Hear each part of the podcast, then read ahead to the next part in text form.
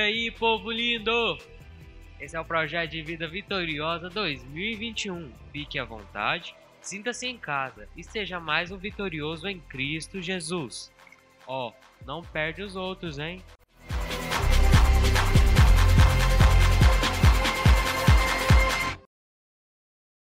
Irmãos, Êxodo 8, 8 tem uma passagem interessante. Quando Ramsés manda chamar Moisés e Arão, a praga das rãs. Ele manda chamar e diz a Moisés: Peça ao Senhor Deus que livra a mim e o meu povo dessas rãs, e eu deixarei que o seu povo vá e ofereça sacrifício a ele. E Moisés pergunta a ele: Quando é que você quer que eu ore ao nosso Deus para que ele tire as rãs do seu palácio, das casas e fique só no rio? Aí Ramsés dá uma resposta interessante. Ele diz: Amanhã. Como assim amanhã? Se eu estou com um problema hoje e eu tenho ali a presença do sacerdote representado do Senhor, representado pelo sacerdote, para me livrar daquele problema naquele momento, e eu vou dizer amanhã. Mas muitas vezes na nossa vida, nós também criamos espírito de Ramsés. Às vezes Deus usa um pregador, usa o pastor, e diz: Deus quer te abençoar hoje. Vem aqui na frente, eu quero fazer uma oração por você. E ah, muitas das vezes a gente diz: hoje não, amanhã, uma outra oportunidade, quem sabe. Mas o Senhor quer te abençoar hoje, Ele tem pressa. E é hoje o dia que você vai receber a sua vitória. Aleluia, glória a Deus. Eu creio que todos conhecem, pode cantar junto comigo, amém? Preciso de uma bênção, não vou desistir. Sem ela eu não vou sair daqui. Só saio quando o Senhor me tocar. Não posso mais ficar sem te sentir. Nada vai impedir unção de Deus sobre mim. Mais uma vez. Preciso de uma bênção e não vou desistir. Sem ela eu não vou sair daqui. Só saio quando o Senhor me tocar. Não posso mais ficar sem te sentir. Nada vai impedir a unção de Deus sobre mim. Onde Jesus mora não há tristeza. Onde Jesus mora não há dor, não há choro. Onde Jesus mora só existe alegria. A gente canta todo dia. É o quê? É feliz Jesus no coração. Eu vou vencer. Essa porta um dia vai ter que se abrir. Eu vou vencer. Pela fé essa muralha vai cair. Eu vou vencer. Nem que o mundo se levante, eu vou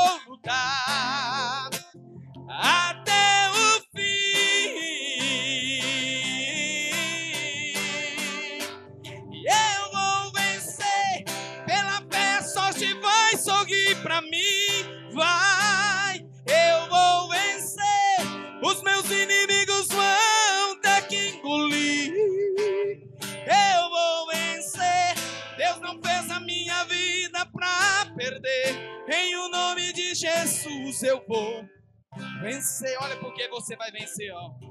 Você é especial. Quem te deu a vida destruiu a forma, não fez outro igual. Você ainda não perdeu. Você não é folha, você é alguém no coração de Deus. Você é especial. Quem te deu a vida destruiu a forma. não fez outro igual, aleluia. Você ainda não perdeu, você não é flor no coração de Deus.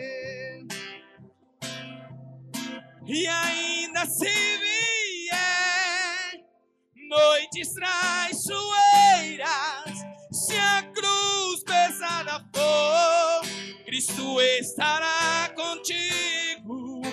O mundo pode até fazer você chorar, mas Deus te quer sorrindo. Oh,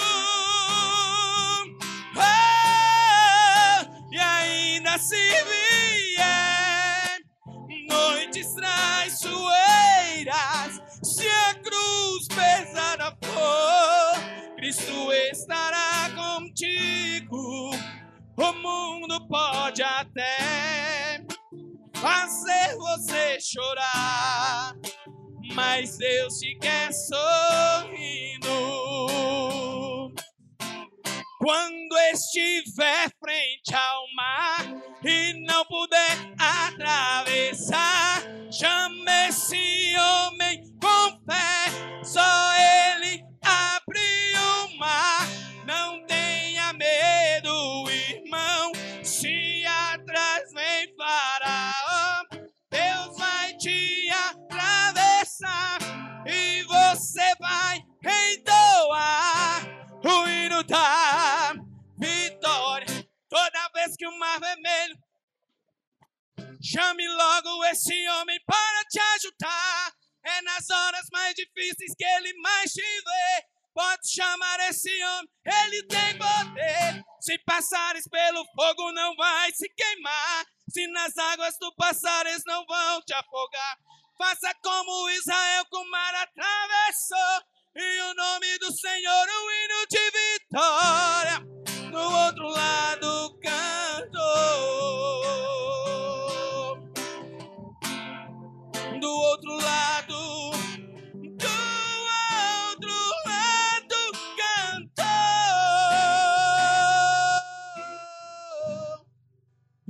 outro lado cantou.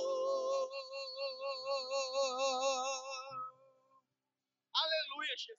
Glória Deus.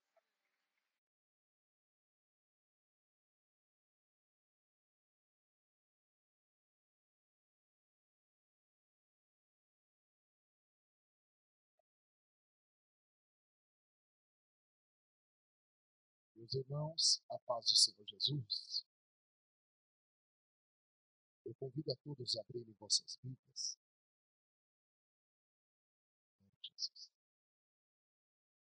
Sétimo livro da Bíblia. Livro de Juízes.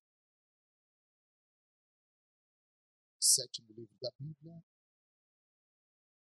Livro de Juízes. capítulo de número 6. Nós vamos fazer menção dos quatro primeiros versículos. Quatro primeiros versículos do capítulo 6 de Juízes. E logo após o versículo de número 25. Se não for pedir muito, deixar um pouco de água aqui. Eu bebo muita água, viu, irmãos? Glória a Deus. Isso. Juízes, capítulo de número 6. E os quatro primeiros versículos nos diz assim.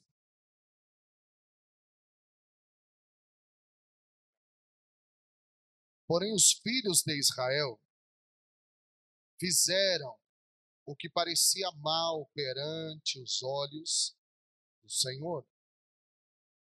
E o Senhor os entregou nas mãos dos midianitas por sete anos. Quantos anos? Quantos anos? E prevalecendo a mão dos midianitas sobre Israel, fizeram os filhos de Israel para si, por causa dos midianitas, as covas que estão nos montes, e as cavernas, e as fortificações. Porque sucedia que, semeando Israel, subiam os midianitas e os amalequitas, e também os do Oriente contra eles subiam. E punham-se contra eles em campo, e destruíam a novidade da terra, até chegarem a Gaza, e não deixavam em Israel alimento algum, ou mantimento algum, nem ovelhas, nem bois e nem jumentos. Diga comigo, e não deixavam em Israel alimento algum, nem ovelhas, nem bois, nem jumentos. Versículo 25.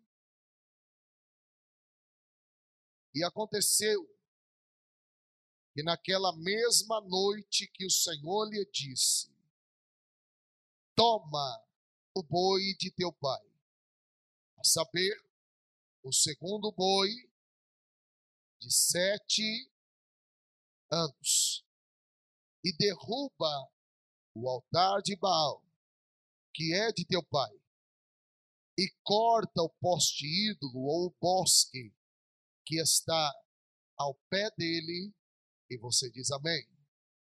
Diga comigo, naquela mesma noite, lhe disse o Senhor: Toma um boi que pertence a teu pai, e você diz amém. Assentai-vos.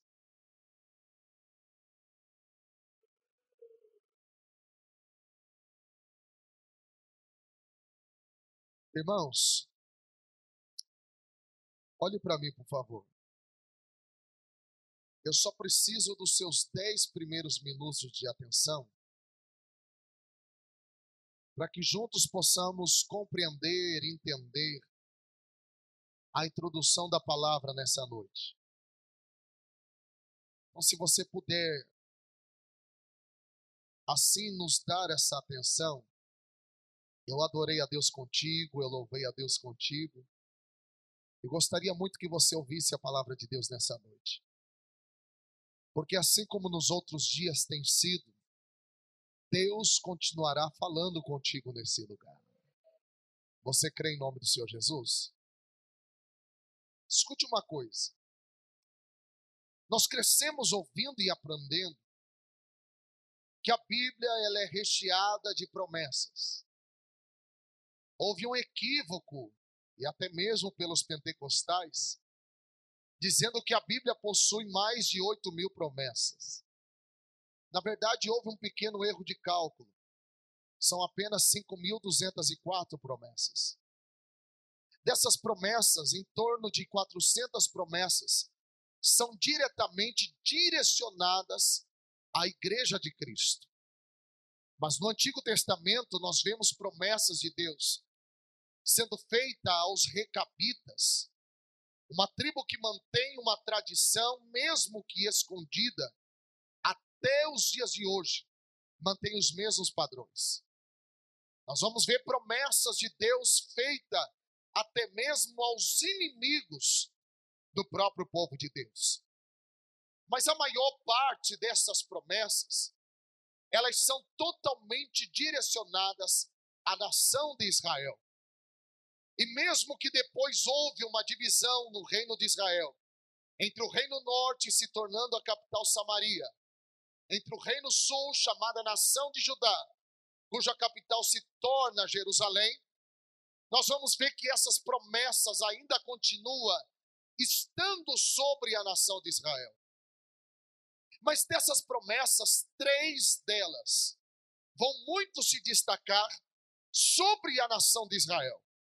A primeira promessa, Deus promete constante proteção. Proteção era algo que constantemente Deus estabelecia sobre o seu povo, sobre a nação. A segunda promessa que Deus sempre fez à nação de Israel era uma promessa de provisão. A provisão era algo diário, a provisão era algo permanente. A provisão era algo de cotidiano e constantemente Israel via a provisão de Deus. A terceira promessa que jamais poderia cair por terra, e nós até mesmo oramos por ela constantemente, é que haveria paz sobre a nação de Israel. Então, proteção, provisão e paz sempre foram promessas que fizeram parte do relacionamento de Deus para com a nação de Israel. Mas no capítulo de número 6 do livro de Juízes, uma parafrase vai repetir, sendo ela vista oito vezes apenas no livro de Juízes. E mais uma vez, os filhos de Israel fizeram o que parecia mal perante os olhos do Senhor. Quando essa parafrase é repetida, é algo interessante, porque eles estão entrando dentro de um ciclo vicioso, algo repetitivo. E Deus, ao observar que a nação, de alguma forma, está cometendo novamente algo contra os olhos do Senhor, a Bíblia nos diz que uma grande legalidade se abre e o inimigo, o adversário ou o diabo não toma o povo de Deus nas suas mãos. Pelo contrário, o próprio Deus entrega o seu povo nas mãos dos inimigos. Olha o que é interessante. A Bíblia nos diz que quando Deus entrega o seu povo na mão dos midianitas, eles passam a estar debaixo de uma servidão por um período de sete longos anos. Diga comigo, sete anos. Sete anos na Bíblia é um termo que é visto como um ciclo. Esse ciclo é um momento, esse ciclo é um tempo, e a Bíblia Sagrada vai nos dizer que por sete anos a nação de Israel fica por debaixo dessa humilhação. Sabe que humilhação é essa? Todos os dias o povo tem que trabalhar na terra, arar a terra, semear na terra, esperar o período da chuva. E quando chegava o período da colheita, eles tinham que observar os inimigos saqueando, roubando, tomando aquilo que era de direito de Israel. Eles trabalhavam, lutavam, suavam para semear sobre a terra, mas quando chegava o período da colheita, quem colhia era o inimigo. Já se deparou em algum momento da sua vida que quanto mais você trabalha e quanto mais você semeia, mais parece que os outros colhem no seu lugar? Mais parece que os outros tomam posse daquilo que nem sequer semearam na terra. Escuta isso aqui, irmão. A Bíblia nos diz que chega a tal ponto dessa servidão ser tamanha contra a nação de Israel que os inimigos prevaleciam o que era prevalecer, permaneciam insistindo em tomar aquilo que não era deles por direito. E quanto mais eles insistiam contra a nação de Israel, mais o povo recuava porque eles estão vivendo tanto tempo debaixo de um temor, que o temor provoca neles medo, o medo provoca um recuo, o recuo provoca uma desistência, e o desistir faz com que muitos nunca queiram permanecer debaixo de uma promessa. Por quê? Segura. Por quê? Porque está debaixo de uma promessa, e vendo o inimigo saquear, tomar aquilo que é meu de direito, então eu prefiro desistir. Eu prefiro recuar, porque desistir não vai fazer nós estarmos motivados de alguma promessa. Não, desistir não cansa, desistir não fadiga, desistir não exige tempo, desistir, desistir não exige esforço. Então é melhor que eu passe um período de vergonha desistindo da promessa do que continuar debaixo de uma humilhação. Só que quem desiste nunca vai ter o gosto da sensação daquele que permanece até o fim debaixo da promessa. Nunca saberá o gosto da vitória de quem persevera, porque eu vou lhe dizer uma coisa: para obter uma colheita, para obter uma vitória, ou um relacionamento de diálogo com Deus, vai lhe exigir tempo, vai lhe exigir esforço, vai lhe exigir dedicação, vai lhe exigir ânimo. Só que tem um resultado lá no final: haverá colheita de Deus para a tua vida. Oh, cutuca alguém e diga: perseverar é melhor do que desistir. Amém? Vocês aí atrás estão entendendo? Diga glória a Deus. A nação de Israel está com tanto medo porque o medo faz muitos recuar, se isolar. E eles estão abrindo no meio dos montes covas. O historiador nos diz que essas covas cabiam em torno de 30 a 250 pessoas escondidas. Na medida que o inimigo vinha, algum líder daqueles que estavam dentro da cova subia um pouco acima da cova e observavam à medida que os inimigos vinham. Então alguém dava ordem para os que estavam dentro das covas se esconderem e um saía depressa para dar ordem aos refugiados a se esconder nas cavernas. Eu lhe chamo a atenção para um texto aqui. É que cova e caverna nunca foi lugar de crente ficar. A Bíblia nos diz que eles recuam. E na medida que eles recuam por causa de tudo aquilo que tinham feito de mal contra os olhos do Senhor, lá vinham os inimigos e se ajuntaram agora com os amalequitas, com os arábios. E eles estão cercando a tal ponto da Bíblia nos dizer que quando se colocavam contra Israel em campo, Israel recuava e eles destruíam ainda o que sobrava da terra. Sabe o que é mais interessante, pastor Rodrigo? É que a Bíblia nos diz que eles não apenas destruíam, como também não deixaram em Israel alimento algum. Escuta uma coisa. Você sabe que a Bíblia é interpretada de três formas: alegórica, figurativa e literária. E o texto é literal.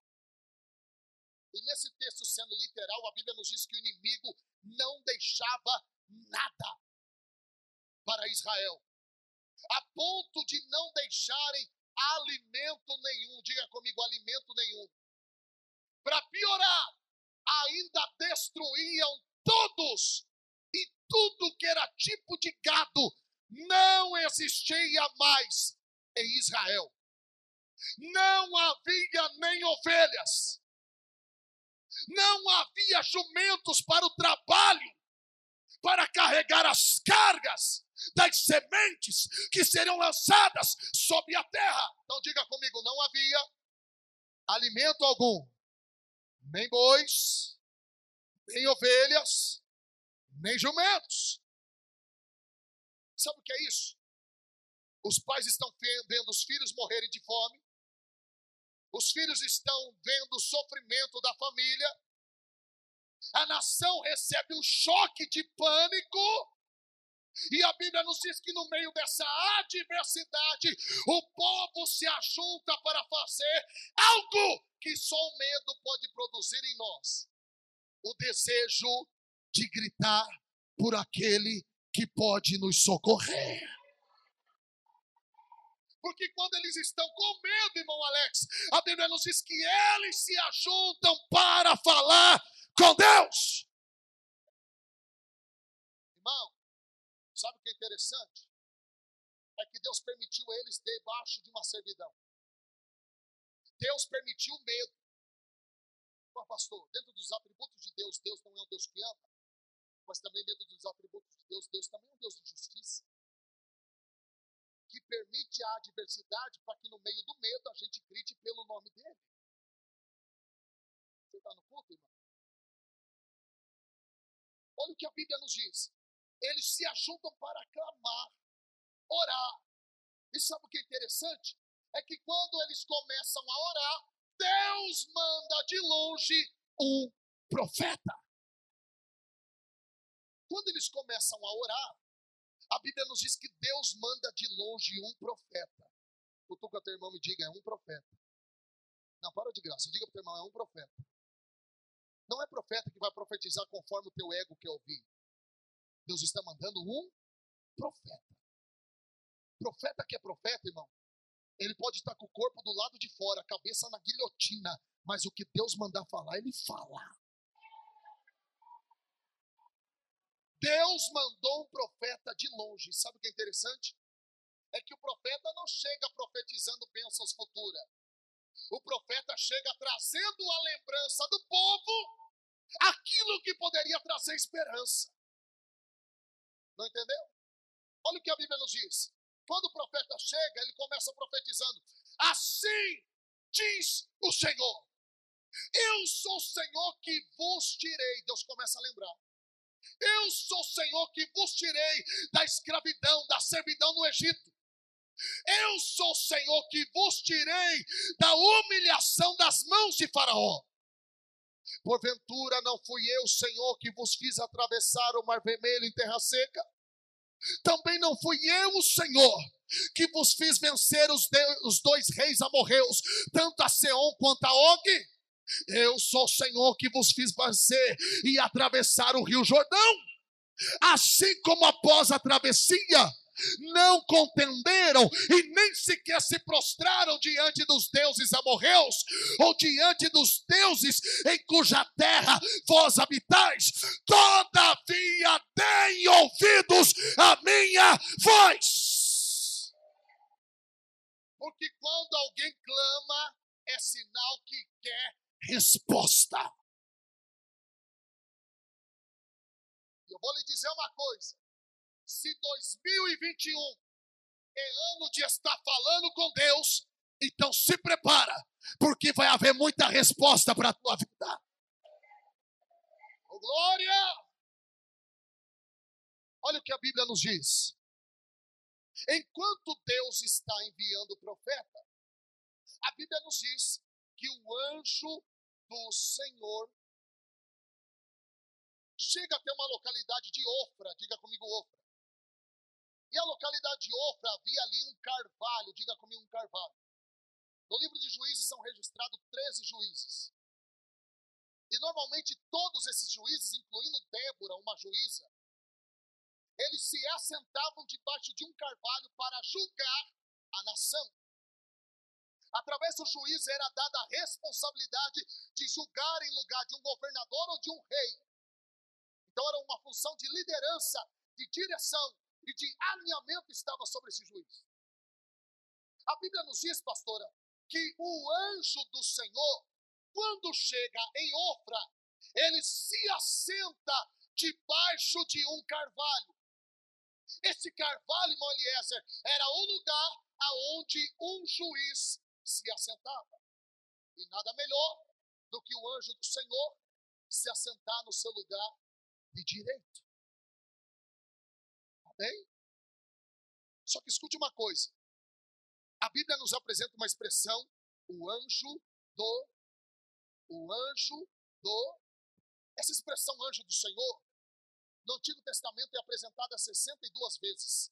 Um anjo do Senhor não é um enviado de Deus, é uma teofania, é uma manifestação do próprio Deus. Lembra quando o salmista nos diz: E o anjo do Senhor acampa-se ao redor daqueles que o temem, vírgula, e os livra. É o próprio Deus descendo e dizendo: Eu sou a tua proteção. Eu acho que alguém não entendeu a introdução da mensagem. Você guardou as três promessas?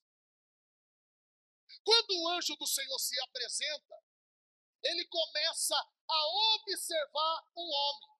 E sabe o que é interessante? É que a Bíblia nos diz, vocês estão me ouvindo? Digam amém. É que a Bíblia nos diz que quando ele está observando um homem, ele passa a ver que esse homem não está desocupado. Porque Deus não gosta de dialogar ou de conversar com gente desocupada.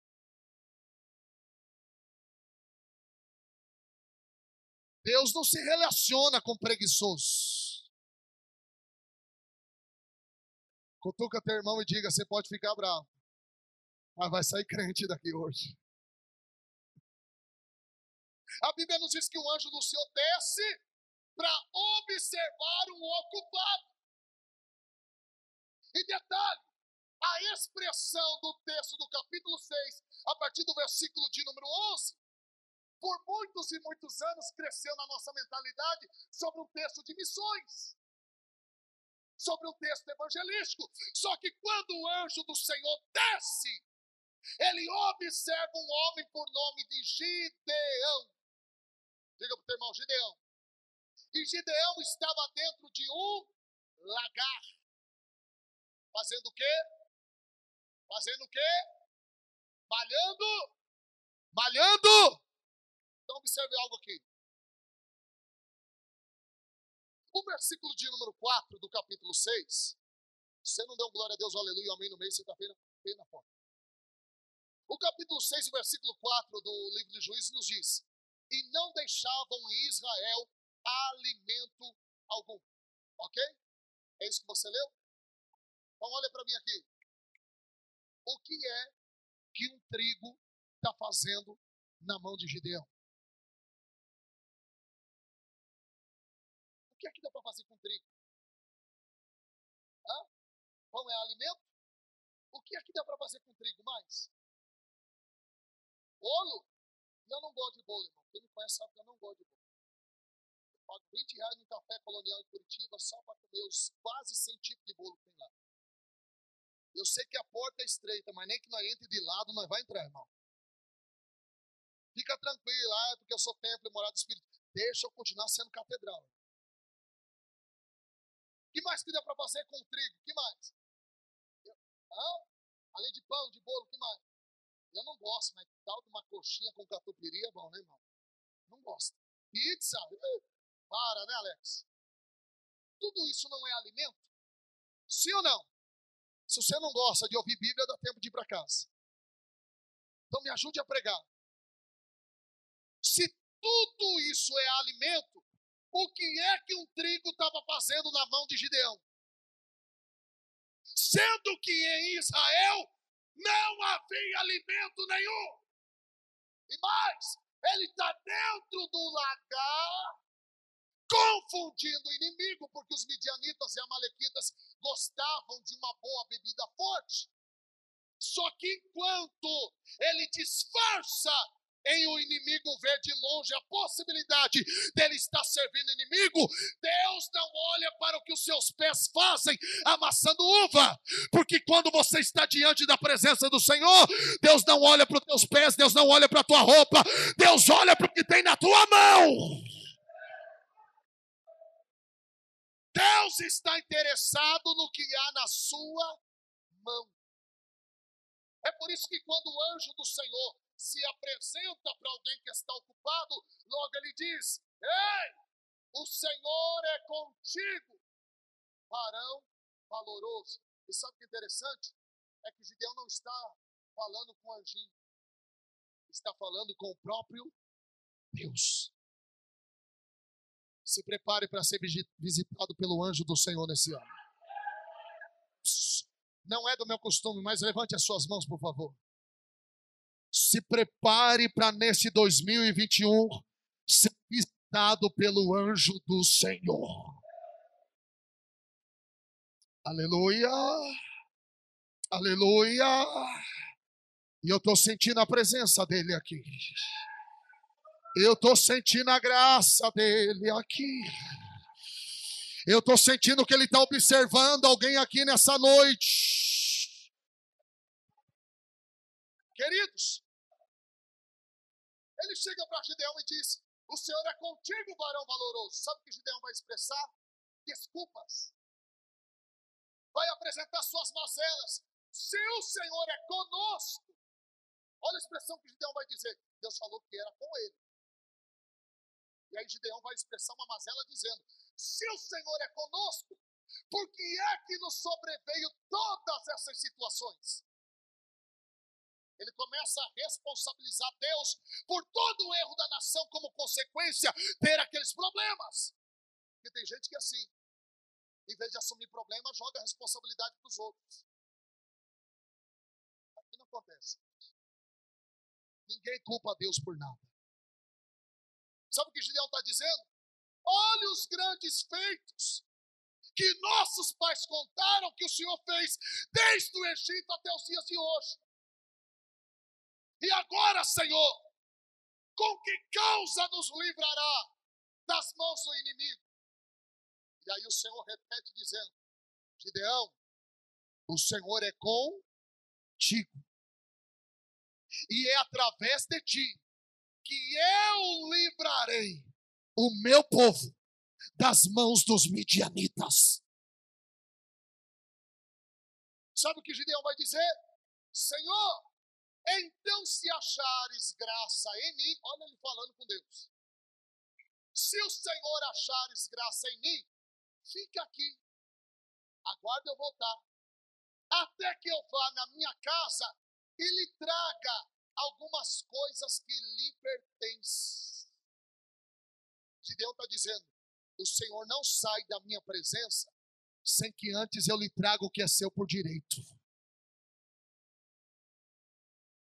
Posso começar a pregar, irmão?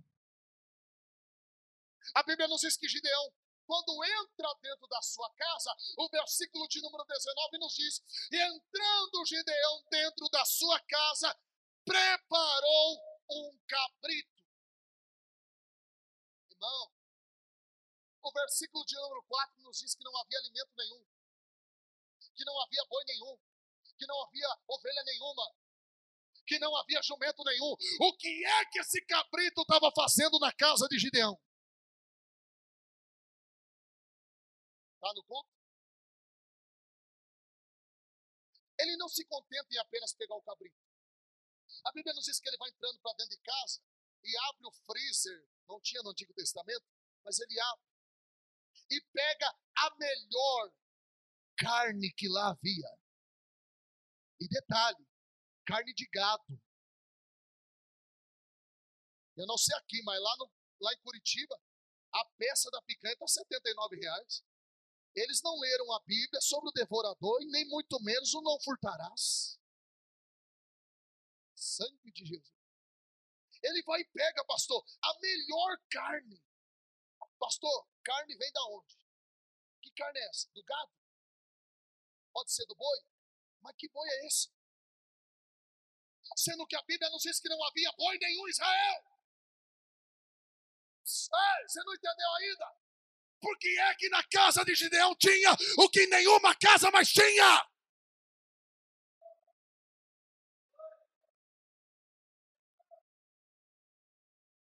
Ele não se contenta. Eu acho que ele era goiano, irmão.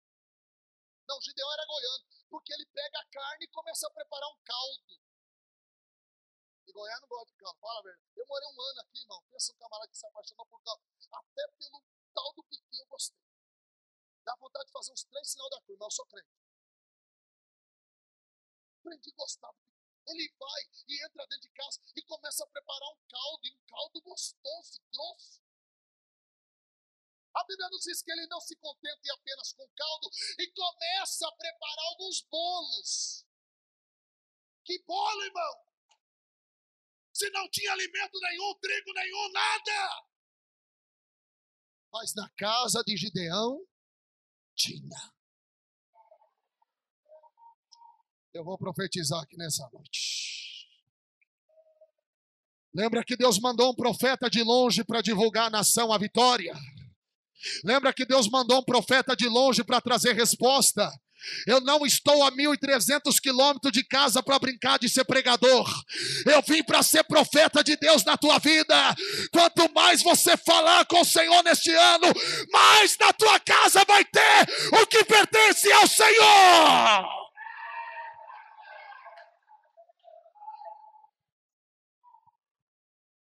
Aleluia! Aleluia! Gideão prepara o caldo, põe numa panela. E a Bíblia nos diz que ele vai trazendo todo alegre diante da presença do Senhor. Sabe o que ele está dizendo? Eu não posso sair diante da presença de Deus sem que antes eu dê uma oferta de gratidão. Porque enquanto a nação todinha está pedindo, eu tenho algo para te agradecer, Senhor. Eu tenho algo para te ofertar, Senhor. Eu pergunto só para quem entrou por essas portas, só quem trouxe algo de gratidão aqui a Deus nessa noite. Levante a mão para cima e dá um brado de glória. Uh! Ora manchora baiera lacando.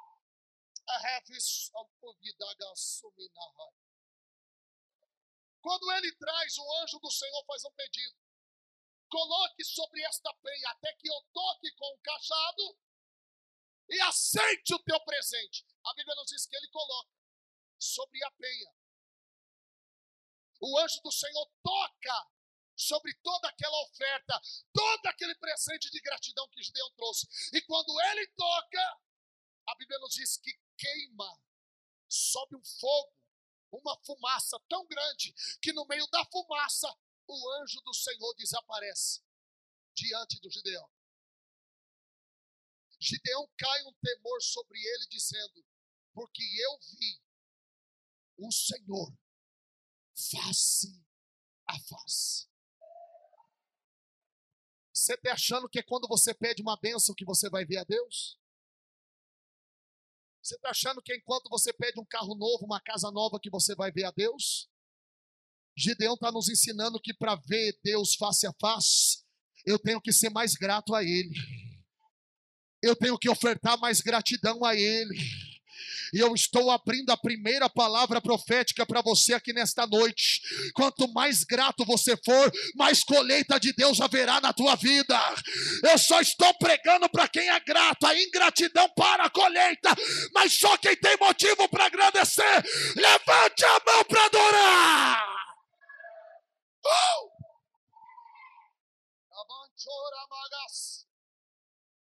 Sabe o que Gideão vai fazer? fica na expectativa de continuar exercendo aquilo que ele deu início antes do anjo aparecer. Mas a Bíblia nos diz que naquela mesma noite, quando? Quando? Cutuca teu irmão e diga: não é amanhã, não é outro dia, mas é nessa mesma noite. Porque quando Deus quer confirmar uma bênção, ele desce duas vezes no mesmo lugar. Ah, só a irmã ali entendeu. Porque quando Deus quer confirmar a bênção sobre alguém, ele desce duas vezes no mesmo dia, só para honrar com a sua palavra. Você já, você já passou o quingel na sua mão? Então dá um soquinho na ponta da mão de alguém diga: O Senhor te visitará nessa noite de novo. O Senhor está trazendo resposta para a tua vida de novo. Alguém acredita nesta palavra? Oh glória! Oh,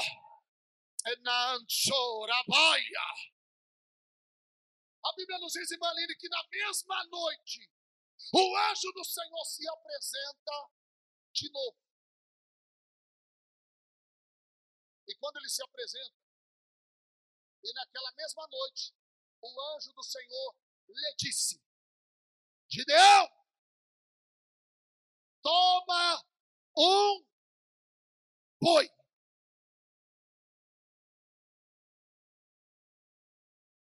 Toma um boi. Irmão, que boi, irmão? Você, você não gosta de Bíblia? Você, você não está me acompanhando aí dentro do texto? Se a Bíblia nos diz que não havia boi nenhum, o que é que um boi estava fazendo na casa de Gideão? E Deus é exigente, pastor. Como diz minha avó, exigente. Deus é exigente. Ele olha para Gideão e diz: Gideão, tem um detalhe. Diga, Senhor, eu quero aquele segundo boi. Mas se não tinha nenhum, porque tinha mais um.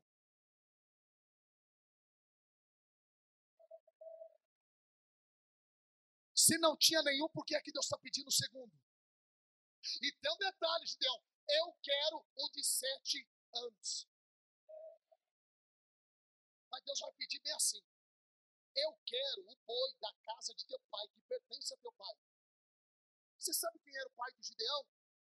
Pergunta para o irmão, você sabe? Diga para ele, era Joás. Quem era Joás? Sacerdote de Baal. Da casa de Gideão, só ele era crente. Porque só ele era crente. Porque quando Deus disse para ele, eu te chamei e te levantei, ele disse, Senhor, eu sou o menor da casa de meu pai.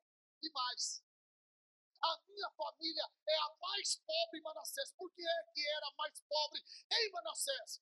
Porque além de servir a deuses estranhos, seu pai dependia da ajuda dos outros para ofertar cultos a Baal. E mesmo assim, ainda tinha boi sobrando.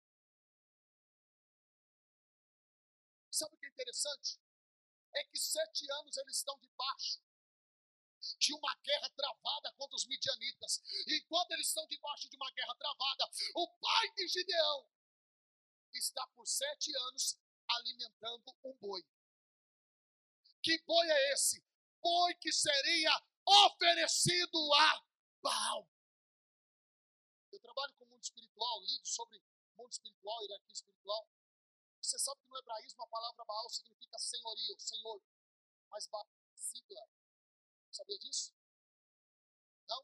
B de Beuzebu, A de Astarote, A de Azer e L de Leviatã. Os quatro maiores principados do Antigo Testamento. Além de Moloch.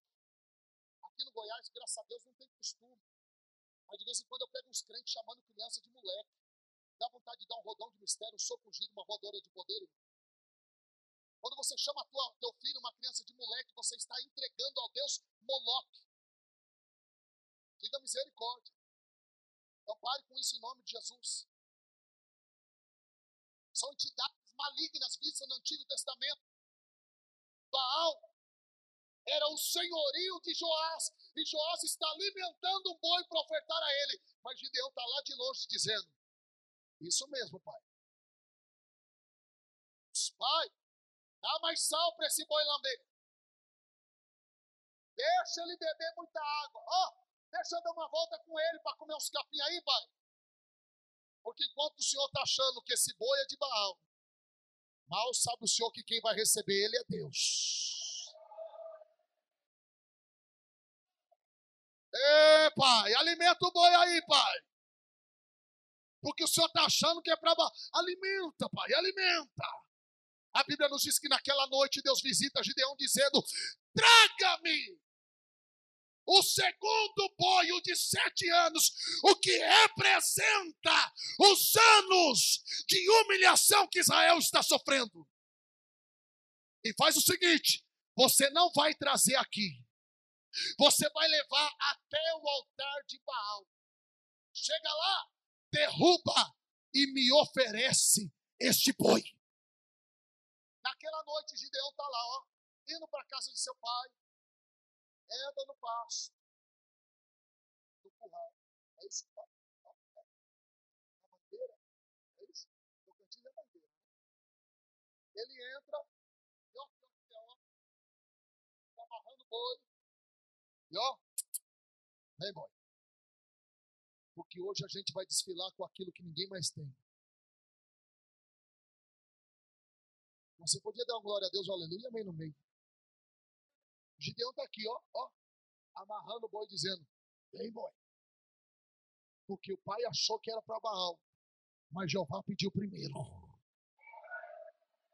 E por que é que o boi estava na casa de Joás e o inimigo nunca viu? Porque os inimigos não saqueavam, não destruíam tudo? Não é isso que o texto nos diz? Por que é que os inimigos nunca tomaram o boi da casa de Joás? Diga para o teu irmão, sabe por quê? Fala no pé do ouvido dele.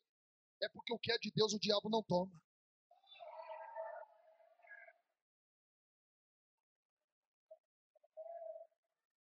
Vou repetir. Baal está achando que é dele, mas o que é de Deus, o diabo não rouba. Levante a tua mão para receber a segunda palavra profética. Deus sabe que tem algo que é dele lá dentro da tua casa. É por isso que o teu casamento não será destruído, a tua família não será destruída, o teu filho voltará para a presença de Deus. Eu acredito nesta palavra. Só quem crê acha o teto de glória. Uh! Bate na palma da mão de alguém, diga: O que é de Deus na tua casa, o diabo não toma. Levanchoramanzo. Evara suminara promina kando remaye. Epando calamanchore me calabarracia. Elepando minara cominara probidaya. Evacia dere calamanchoria. Uraba calamanchore me caia. Deus me trouxe de longe para profetizar. Se prepara para desfilar com a maior vitória da tua vida. Fica de pé então, povo. Uh! Isso aqui, Elias. Enquanto ele está andando, os vizinhos de Joás, os que não têm o que na casa de Gideão tem, conhece tipo de jeito assim? Conhece? São tipo deles. Eles começam, ó, abrir a janela e dizer o que é que Gideão está fazendo uma hora dessa desfilando com o boi. E Gideão está assim, ó, andando de cabeça erguida, nariz empinado. Isso aqui não é exibicionismo nem status. É que Deus está permitindo você desfilar de cabeça erguida com a tua vitória. Oh! Não, irmão, eu estou profetizando. Você sabe o que é você pregar provisão cumprimento de promessa e aguardando lá em casa Deus fazer um milagre? Eu estou pregando uma coisa que eu conquistei alguns anos atrás. E eu estou pregando para você algo que pela fé eu vou viver também. Não sei se volto de a pé, de ônibus, de avião, não sei como é que eu vou voltar para casa e se vou ter um carro para andar lá, mas de uma coisa eu sei, eu continuo com a presença dele na minha vida. E está tudo certo. Gideão está andando com o boi e os vizinhos estão tá acompanhando Gideão de longe. Para Gideão não observar. Quando ele chega diante do altar de Baal, a Bíblia nos diz que Gideão chega diante do altar de Baal e faz isso aqui: altar de Baal, acabou. Ó. Quando ele mete o pé no altar de Baal, ele diz: fica aqui, boi. Vou fazer o carite agora. Você sabe o que é carite? Capítulo 4 de Levítico. Degolar o boi, matar o boi, e separar em seis partes, ou melhor, três partes, e ofertar ao Senhor. Ele começa a reconstruir um altar, e nesse altar ele estabelece o nome de Yahvé. Porque o que era de Baal era pequeno, mas o que é de Deus sempre é maior. Como Deus não divide a sua glória com ninguém, aquele lugar nunca foi de Baal, sempre foi uma expectativa de ofertar um culto a Deus. Lá vai Gideão e faz o kart, mata o boi. O separa em três partes, coloca sobre o altar. E quando Deus recebe a oferta de Gideão, os amigos de Joás, os vizinhos dele, saem correndo em direção à casa de Joás. Joás! Joás! Essas horas da noite. E aí que está gritando? Corre, Joás! Joás sai para fora da casa. Cadê Gideão, teu filho, Joás? Está aí dentro. Tá não, vai olhar. Não, Gideão não está aqui dentro, não. Está faltando mais alguma coisa aí, Joás? Não. A gente acabou de ver Gideão desfilando aí, andando pelas ruas da cidade com um boi. E Joás, vou lhe dizer uma coisa: na casa de ninguém tem, por que, que na tua tem? E eu vou te falar: Joás, o teu filho fez algo, Joás, que você não vai acreditar, Joás. O que é que Gideão fez? Joás, Gideão saiu desfilando com boi, chegou diante do altar ao nosso Deus Baal, derrubou o altar de Baal, levantou outro altar Vai dando glória, vai dando glória. E mais, Gideão, ele colocou o boi e ofertou ao Deus de Israel. Joás, Joás está com os bois assim. Ei! Vocês me contou tudo isso. O que, que você vai fazer, Joás? Deixa eu fazer uma pergunta para vocês. E Baal não fez nada?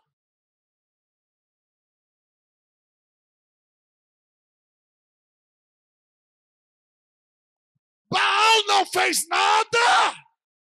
E os amigos de Joás têm que responder: não fez nada.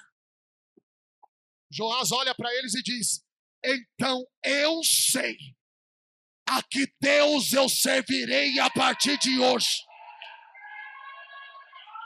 Eu servirei ao Deus do meu filho Gideão. Se prepara, porque quanto mais tu fala com Deus, mais alguém da tua casa será liberto ou será salvo. Quem acredita, levante a mão para adorar. Urabacalabacaia. Grita o nome de alguém aí agora, vai. Grita o nome, Pai, Choramanácia. Eu estou profetizando. Está chegando para salvação para tua casa. Agora, agora, agora. Alguém abre a boca para adorar. Há uma glória sobre este lugar. O Senhor te visita agora. Oh meu Deus! Oh meu Deus! Oh meu Deus! Alguém está sendo visitado. Remai! Oramaxária! Adore ao Senhor! Estecandorabai! Eu vou entregar o microfone, pastor. Mas antes eu preciso orar. O Senhor alcança alguém hoje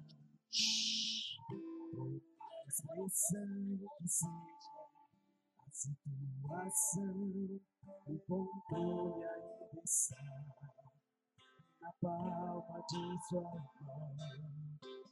Eu tenho Deus e não vai deixar essa luta me matar. Eu tenho a palavra da proteção. Eu tenho a palavra da provisão. Eu tenho a palavra de paz. Então somente abra a tua boca e me adore enquanto eu cumpro a promessa. Receba da Gabai. Levante a tua mão. Levante a tua mão. Está chegando. Está chegando. Meu Deus! Meu Deus! Levante a mão para adorar o Senhor! Cante ainda! Ainda que a figueira não, oh, que não haja que o produto da oliveira todavia me alegrarei Todavia me alegrarei. Levante a tua mão. Todavia me alegrarei. Oh. Ainda. Ainda Sim. que a figueira oh. não floresça e não haja fruto da vide, que o produto da oliveira minta, todavia. Você está sentindo a presença de Deus? O Senhor te cura aqui nessa noite. O Senhor te cura aqui nessa noite. Existem depressões caindo por terra aqui nessa noite. O Senhor te visita aqui hoje. Olha para mim. Eu estou pregando para você que por algum motivo desanimou, distanciou, se afastou dos caminhos do Senhor. Eu estou pregando para você que nessa noite precisa voltar para o altar, precisa voltar para o lugar certo e Deus não vai te perder de vista. Abaixe as mãos toda a igreja. Eu só quero agora que levante a mão. Só quem por algum motivo estava afastado ou afastada dos caminhos do Senhor. Levante a mão. Cadê você que estava longe dos caminhos do Senhor? Cadê você? Estava afastada, irmã? Estava afastada? Encosta nela aí, por favor. Pergunta se ela estava. Ela estava afastada, Alguém nessa noite que estava afastado ou afastada dos caminhos do Senhor? Temos alguém que ouviu essa palavra e precisa se render a Cristo aqui nessa noite? Não há ninguém? Então coloque a mão na altura do seu coração agora. Fecha teus olhos. E eu não vou orar por você. É você que vai apresentar uma oração de gratidão aqui agora. E diga a Deus, me ensina a ser mais grato, porque quanto mais eu orar, quanto mais eu falar contigo, mais um coração grato eu terei na tua presença. Começa a dizer obrigado, Senhor, porque pode faltar em muito lugar, mas na minha vida e na minha casa não falta a tua presença. Eu estou liberando o abraço do teu cuidado, Senhor. Eu sou o Deus que abraço de pai para filho aqui hoje. Eu sou Deus que supro qualquer ausência de palavras. Eu sou Deus que trago paz. Eu sou Deus que renovo alma e espírito. Eu sou Deus que curo emoções. Eu sou Deus que liberto a tua mente. Eu sou Deus que avivo a tua alma. Orabacanda, arabaxéria. Então somente nesta noite me glorifica. Oh Pai, obrigado pelo teu povo. Eu profetizo que quanto mais, Senhor, o teu povo falar contigo nesse ano, mais eles vão desfilar com a sua vitória, Deus. Obrigado, Senhor, por esta oportunidade. E que eles voltem daqui, Senhor, estreitando o nível de relacionamento mais intenso contigo, para a tua glória